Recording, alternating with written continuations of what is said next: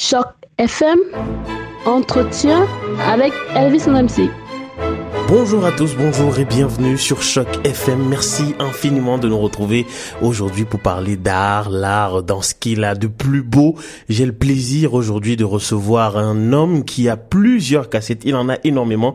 Il est journaliste, chroniqueur culturel, créateur du cours Parlons chanson, intervenant sur la scène culturelle et par ailleurs directeur artistique d'une série de trois spectacles qui s'en viennent et qui promettent vraiment de très très belles choses. C'est la musique et les mots dans ce qu'ils ont de plus exquis. Ce sera à Toronto dans les prochains jours. On va en parler un peu plus en longueur avec lui. Bonjour euh, Dominique Denis. Euh, bonjour Elvis. Tout de suite, l'adjectif exquis me plaît. Je crois que je vais vous, je vais vous le piquer. ça fait plaisir, ça fait plaisir et ça augure, je l'espère, d'un très bel entretien et surtout d'une très belle série de spectacles. Alors je disais, vous êtes à la tête, vous avez créé une série de spectacles qui s'intitule De bouche à oreille. Avant même de commencer à parler euh, du spectacle, pourquoi de bouche à oreille? Ben de bouche à oreille, euh, j'ai longtemps cogité justement sur l'identité qu'il fallait donner à cette série-là et ça commence par le nom la série, ça va sans dire. Euh, et je trouve honnêtement que pour moi, de bouche à oreille, ce sera une série qui porte bien son nom parce que l'idée derrière tout ça, c'est de donner aux auteurs-compositeurs, qui sont eux-mêmes des poètes, des, des, des, vrais auteurs de chansons, dans le sens où la chanson est une forme de littérature, selon moi, donc de leur donner un cadre qui serait propice au partage, un cadre qui serait propice euh, à l'échange où les mots du poète se rendent directement de leur bouche à l'oreille du spectateur. Pour ça, il fallait un cadre intime. Et le cadre que nous avons choisi, c'est une salle qui est dans le quartier Yorkville à Toronto, qui s'appelle le Heliconian Hall, qui est une petite église construite en 1875, euh, tout en bois. Et c'est d'ailleurs la seule église entièrement de bois euh, construite euh, qui reste à Toronto, parce qu'il y a eu des gros incendies à Toronto au début du 20e siècle, qui ont rasé toutes ces églises, sauf qu'à l'époque, Yorkville, c'était pas Toronto. C'était le village de Yorkville, très très loin en banlieue, n'est-ce pas? Et donc, cette église a été sauvée et elle existe toujours. Elle a été même déplacée de quelques une vingtaine de mètres et c'est devenu une salle de spectacle, le Heliconian Hall donc. Euh, et elle accueille 110, 115 personnes à tout casser. Donc peu importe où on se trouve dans la salle, on n'est jamais très loin. L'acoustique est superbe. Il y a un piano à queue Steinway. C'est vraiment un bijou et c'est pour ça que cette série s'appelle De bouche à oreille puisque c'est là que ça va se passer. Ouais, j'adore la manière dont vous parlez d'art. On sent vraiment euh, le passionné euh, derrière euh, vraiment derrière le micro. Alors, le profane que je suis associe de manière quasi automatique mots et musique comme si les deux allaient inéluctablement de pair.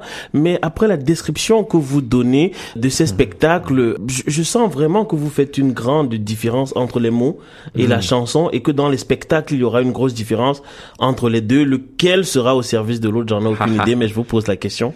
Ben, je ne veux pas consommer le divorce entre mots et musique, Elvis. C'est pas, c'est pas l'objectif. Par contre, ce qu'on constate, c'est que très souvent, en fait, euh, si on devait coucher, comme je le fais dans mon cours de Parlons chansons que vous avez mentionné, si on couche sur papier les paroles de 95% des chansons, on se rend compte qu'il n'y a pas énormément de protéines là-dedans.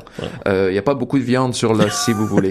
Euh, et donc, je, je retiens des chansons pour mon cours et je retiens des artistes dans le cadre de, ce, de cette série de spectacles de bouche à oreille qui mettent la viande poétique sur l'os de la musique, si vous voulez.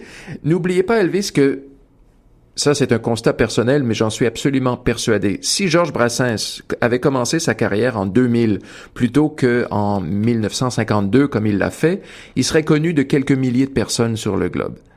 Et pourtant, vous connaissez aussi bien que moi Georges Brassens. bien sûr. L'écosystème, l'environnement a changé. Et donc, moi, j'ai vu un mandat, j'ai vu une occasion à saisir et un rôle à jouer sur la scène culturelle en mettant de l'avant ces auteurs qui sont 100% musiciens, de très bons pianistes, de très bons guitaristes et d'excellents chanteurs, il faut pas se leurrer, mais également ce sont des gens qui honorent la tradition littéraire de la chanson. Mais est-ce que leur euh, provenance géographique avait une importance quelconque pour vous? Parce que bon, tous mm. issus de la francophonie, c'est un fait, mais on a quelqu'un qui nous vient du Québec, on a quelqu'un qui nous vient euh, de la France et du Québec, et puis on a une autre personne qui nous vient vraiment de la France. Alors je voudrais euh, rendre justice à, à ces trois compositeurs parce que je ne les ai pas encore nommés. Il s'agit du québécois euh, Benoît Leblanc, du franco-québécois Philippe Noireau et puis de la française Véronique Pestel. Mhm. Donc, euh, est-ce que leur euh, provenance géographique avait une importance quelconque?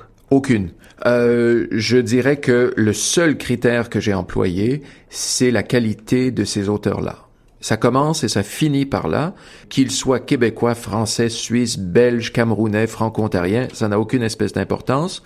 Et tant que j'appliquerai ce critère, les gens viendront d'où ils viendront, mais selon moi, je ne joue pas la carte euh, euh, locale, je ne joue pas la carte franco-ontarienne, je ne joue pas la carte multiculturelle. Ça n'exclut pas du tout ça, mais moi, mes critères sont tout à fait autres c'est la célébration d'une certaine idée de la chanson. Pour l'instant, on a choisi ces trois artistes-là. Reste à voir lesquels seront au programme l'année suivante. Oui, effectivement. Alors, euh, euh, trois séries de spectacles, du moins une série de trois spectacles, pour le dire plus clairement. Benoît Leblanc sera sur scène le 20 octobre, euh, Philippe Noireau le 9 février 2018, et puis Véronique Pestel le 20 avril 2018. Ça fait quand même un grand écart en termes de date entre toutes ces différentes représentations. Pour quelle raison? Ben, c'est pas. Il y a beaucoup beaucoup d'événements qui, justement, que ce soit la Francofête ou Francophonie en fête, qui a lieu actuellement, qui regroupent les événements sous une espèce de, de bannière d'un festival, si vous voulez. Ces événements existent déjà.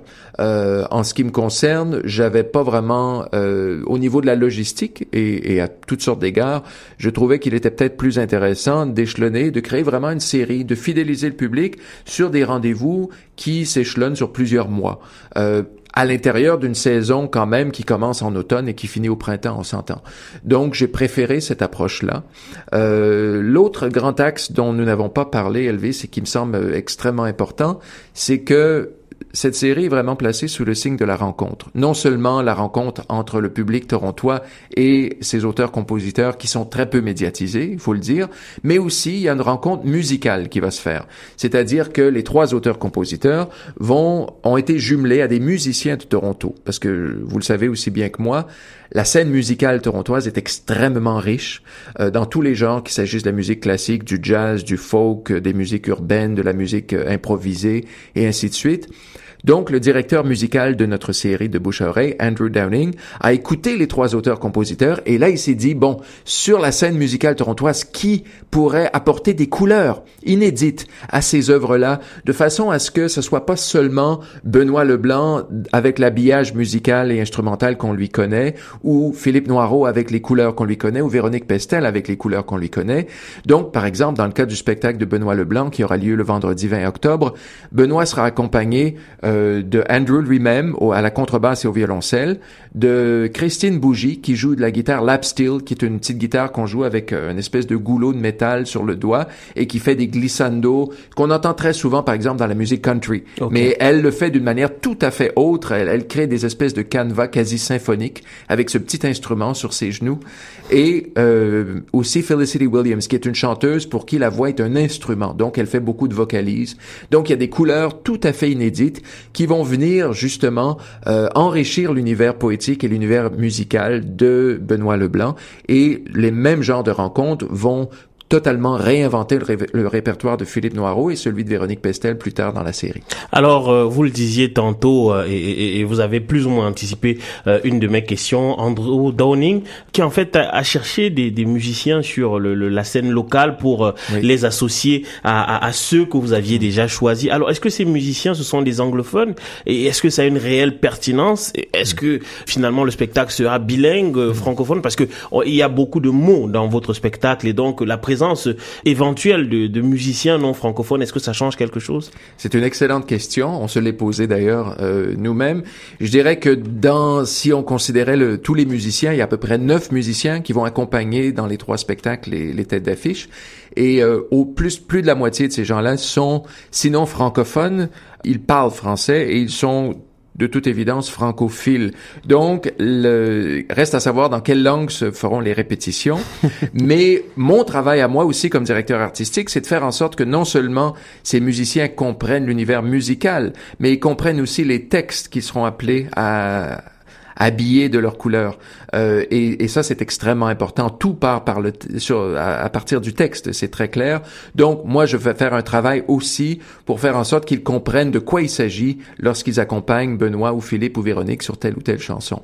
Donc, il y aura quand même tout un travail de rapprochement entre les deux langues, c'est clair. Mais pour le public, pour répondre à votre question, ce sera un spectacle francophone. Ok, très bien, bien à noter. Alors, euh, vous avez euh, beaucoup parlé de l'importance des mots et vous avez d'ailleurs euh, convoqué un certain nombre de figures de la de la chanson française, vraiment des têtes couronnées de la musique française. Est-ce que ça veut dire que c'est dans ce type d'univers que que ce que ces spectacles s'inscrivent ou disons le plutôt autrement, de quel univers est-ce qu'il est question ici? Ben, c'est un univers qui à une autre époque, aurait été euh, l'univers de la chanson tel qu'on l'entend tous les jours à la radio ou ailleurs, euh, ou tout au moins à l'époque, par exemple, si on prend les années 60, prenons une décennie au hasard, ben dans les années 60, il y avait la, la pop française, il y avait le yéyé qui euh, cohabitait très très bien avec Brel, avec euh, avec Béard, avec Brassens, avec Barbara, tous les noms en B, euh, et, et c'était tout à fait normal. Donc cet univers-là, c'est vraiment celui que, que je vais proposer avec cette série. Il ne s'agit pas vraiment de musique urbaine nécessairement, il s'agit d'auteurs-compositeurs dont les instruments sont soit la guitare, soit le piano. Et comme j'avais mentionné tout à l'heure, il y a un magnifique piano dans, le, dans cette salle, un Steinway de 7 pieds qui a un son ravissant. Euh, et c'est vraiment des gens qui écrivent des chansons à la guitare, au piano, et qui seront accompagnés par des musiciens. Donc c'est, c'est un univers où, oui, l'instrument qui est le piano est mis de l'avant, l'instrument qui est la voix est aussi mis de l'avant, et surtout tout ça est au service de, de textes qui nous disent des choses belles et, je l'espère, je le sais d'ailleurs, intelligentes. Alors, on a beaucoup parlé euh, euh, des artistes et c'est tant mieux parce qu'ils seront euh, à l'affiche. Mais revenons un peu sur vous. Combien de temps est-ce que ça vous a pris pour écrire, pour écrire ces, ces, ces, ces textes-là, ou, du moins pour préparer ce, ces spectacles, et, et combien de temps de, de répétition est-ce que vous mettez pour le peaufiner? Bon, alors le quand on est euh, à la fois directeur artistique et producteur d'une série, la pire chose qu'on puisse faire, c'est de compter les heures. Parce que si, ensuite, si on essaye de faire une équation entre ce qu'on espère en tirer financièrement et le nombre d'heures qu'on y consacre, euh, il vaut mieux se flinguer. Ça n'a aucun sens. Et c'est pas la raison d'ailleurs pour laquelle on le fait. Euh, c'est un travail de longue haleine, un travail qui s'échelonne que j'ai commencé il y a presque un an pour répondre à cet aspect de la question. Pour ce qui est de la préparation du spectacle à proprement parler, ça c'est le travail d'Andrew et des musiciens. Et ça, ça va s'échelonner en moyenne sur trois ou quatre semaines pour chacun des trois spectacles. En autre mots, on commence par identifier les chansons euh, avec la tête d'affiche. Lesquelles vont, vont-ils faire seuls, lesquelles vont-ils faire avec les musiciens? Parce que les musiciens vont faire la première partie du show, mais ne vont accompagner la tête d'affiche que sur six ou sept chansons maximum. Donc, quelles sont ces chansons-là sur lesquelles il va y avoir un travail à faire? Ensuite, il y a un échange de paroles, on en parlait. Il y a un échange de partitions, de fichiers MP3 par exemple, pour que tout le monde connaisse l'univers de l'autre. Et là, tout d'un coup, ça va cogiter dans la tête des uns et des autres, puis peut-être que Benoît, par exemple, va dire ah ben j'aimerais que Christine joue comme tel truc sur tel morceau. Peut-être que Christine va entendre le morceau puis elle va dire ben tiens Benoît, moi j'entends autre chose là. Et et puis voici ce qu'on va faire. Ils vont se retrouver l'avant-veille un peu, la veille pour une répétition, le jour du spectacle. Donc il y aura au maximum, je dirais peut-être quatre heures de répétition. C'est pour ça que c'était très important de trouver des musiciens qui sont comme des chats. On les, on les lance en quelque part de la fenêtre, ils tombent sur leurs pattes à chaque fois. Euh, et c'est pour ça que des musiciens qui ont l'habitude d'improviser, par exemple des musiciens de jazz ou de folk, c'était des choix très importants parce que cet aspect de spontanéité, euh, lorsqu'on n'est pas prêt à l'assumer, ça devient un handicap. Lorsqu'on est chevronné, lorsqu'on a l'esprit ouvert, lorsqu'on est à l'écoute de l'autre, ça devient un atout formidable. Et cette spontanéité et ce, ce moment présent que l'on qu'on va aller chercher dans le spectacle, c'est ça qui va faire la qualité aussi de la série de bouche à oreille, c'est de savoir que ils sont vraiment à l'écoute les uns des autres et qui veulent arriver à cet objectif commun qui est de faire partager ces chansons-là, même si eux-mêmes les découvrent ensemble depuis seulement 48 heures. Ouais, effectivement. Et alors, vous avez parlé tout à l'heure du mot chevronné et euh, je ne crois pas mentir en disant que vous êtes un directeur artistique chevronné. Alors, petite question sans doute pour vous euh, taquiner un peu. Est-ce qu'il ne vous est jamais venu à l'idée de vous installer peut-être quelque part où vous auriez un plus grand potentiel euh, d'auditeur ou de, de spectateur francophones, je veux dire au Québec par exemple, de, de, de vous y établir de manière un peu plus pérenne parce que je vois votre passion, euh, je vois euh, euh, votre vo- votre engagement vraiment pour l'art et l'art aussi francophone, puisque vous avez le sentiment qu'il y a vraiment un potentiel de spectateurs, d'auditeurs qui euh, bon, on- a on a beaucoup de chance et je précise au- par, par ailleurs à, à toutes les personnes qui nous écoutent qu'il faudra très très rapidement se presser parce qu'on a dit que la salle est petite, Voilà. donc les billets partiront très rapidement. Mais est-ce que vous avez déjà été tenté de partir de Toronto? Non. Euh, pour toutes sortes de raisons, ben il y, aurait des raisons autres que les raisons professionnelles, mais bon, d'une part, euh, il y a à Toronto, de toute façon, une masse critique de public, il y a une masse euh, critique également d'artistes. C'est une scène culturelle qui est extrêmement riche. Et de toute façon, vous avez parlé de la salle, n'est-ce pas? Euh, Et il me semble que ça, c'était pour moi l'essentiel. Je travaille à partir d'une d'une notion importante qui est l'échelle. Pour moi, l'échelle idéale pour faire découvrir certains auteurs, pour faire découvrir une certaine idée de la chanson, c'est justement l'échelle d'à peu près 115, 120, 125 personnes dans cette salle-là qui correspond à cette échelle-là. Euh, et donc, mon objectif, est-ce que est-ce qu'on pourrait aller chercher plus de monde dans une plus grande salle? Est-ce qu'on pourrait aller chercher encore plus de monde dans une autre ville où il y a un bassin francophone plus important? La réponse à ces deux questions, c'est oui. Mais qu'est-ce qu'on y perdrait En l'occurrence, par rapport à de bouche à oreille, on y perdrait ce rapport privilégié entre l'artiste et le public. Et pour moi, euh, pour avoir présenté d'autres événements dans d'autres lieux où le public était très près, aussi près que vous et moi présentement, à quelques mètres le- les uns des autres, je sais que ça, ça colore l'expérience. Autant pour l'artiste que pour le public. Et c'est une expérience de qualité que je cherche à reproduire parce que très souvent, euh, dans les grands festivals, que ce soit Dundas Square par exemple, ou dans les grandes salles qui accueillent 4, 5, 600 personnes, c'est une expérience qui peut être très agréable, mais ce n'est pas le même rapport avec l'artiste, ce n'est pas le même rapport avec la chanson. Et moi, j'ai vraiment voulu miser sur un rapport intime entre public, chanson et artiste. Et c'est au Heliconian que j'ai choisi de faire ça et c'est là que ça va se passer et c'est là que j'y reste. Eh ben, ça fait plaisir. Alors je rappelle que je suis en studio avec euh, Dominique Denis, très très passionné euh, directeur artistique qui nous proposera sous peu une très belle série de trois spectacles avec des auteurs, euh, compositeurs vraiment chevronnés. On a Benoît Leblanc, Philippe Noireau et puis Véronique Pestel qui seront sur les planches respectivement le 20 octobre 2017, le 9 février 2018 et puis le 20 avril 2018. Et de quelle manière est-ce qu'on euh, on, on acquiert des tickets si on veut? Parce Eh. que et, et je le dis une fois de plus, la salle est petite, donc il faut aller le plus tôt possible. Voilà. Ah, c'est pas si on veut, c'est parce qu'on veut, n'est-ce pas? Alors oui, euh, c'est très simple. Il y a un, un lien URL pour se procurer des billets pour toute la série, c'est-à-dire que les trois spectacles sont affichés euh, sous ce lien qui est DBAO, c'est-à-dire de bouche à oreille, les quatre lettres, DBAO. brownpapertickets au pluriel .com. Je répète dbao.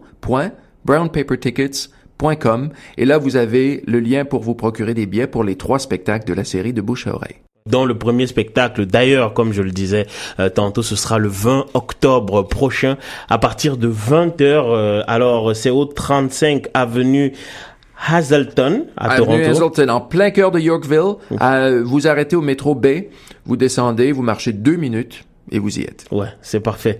Merci infiniment euh, Dominique Denis, c'est un immense plaisir de vous avoir dans ce studio. On sent vraiment la passion quand vous vous exprimez.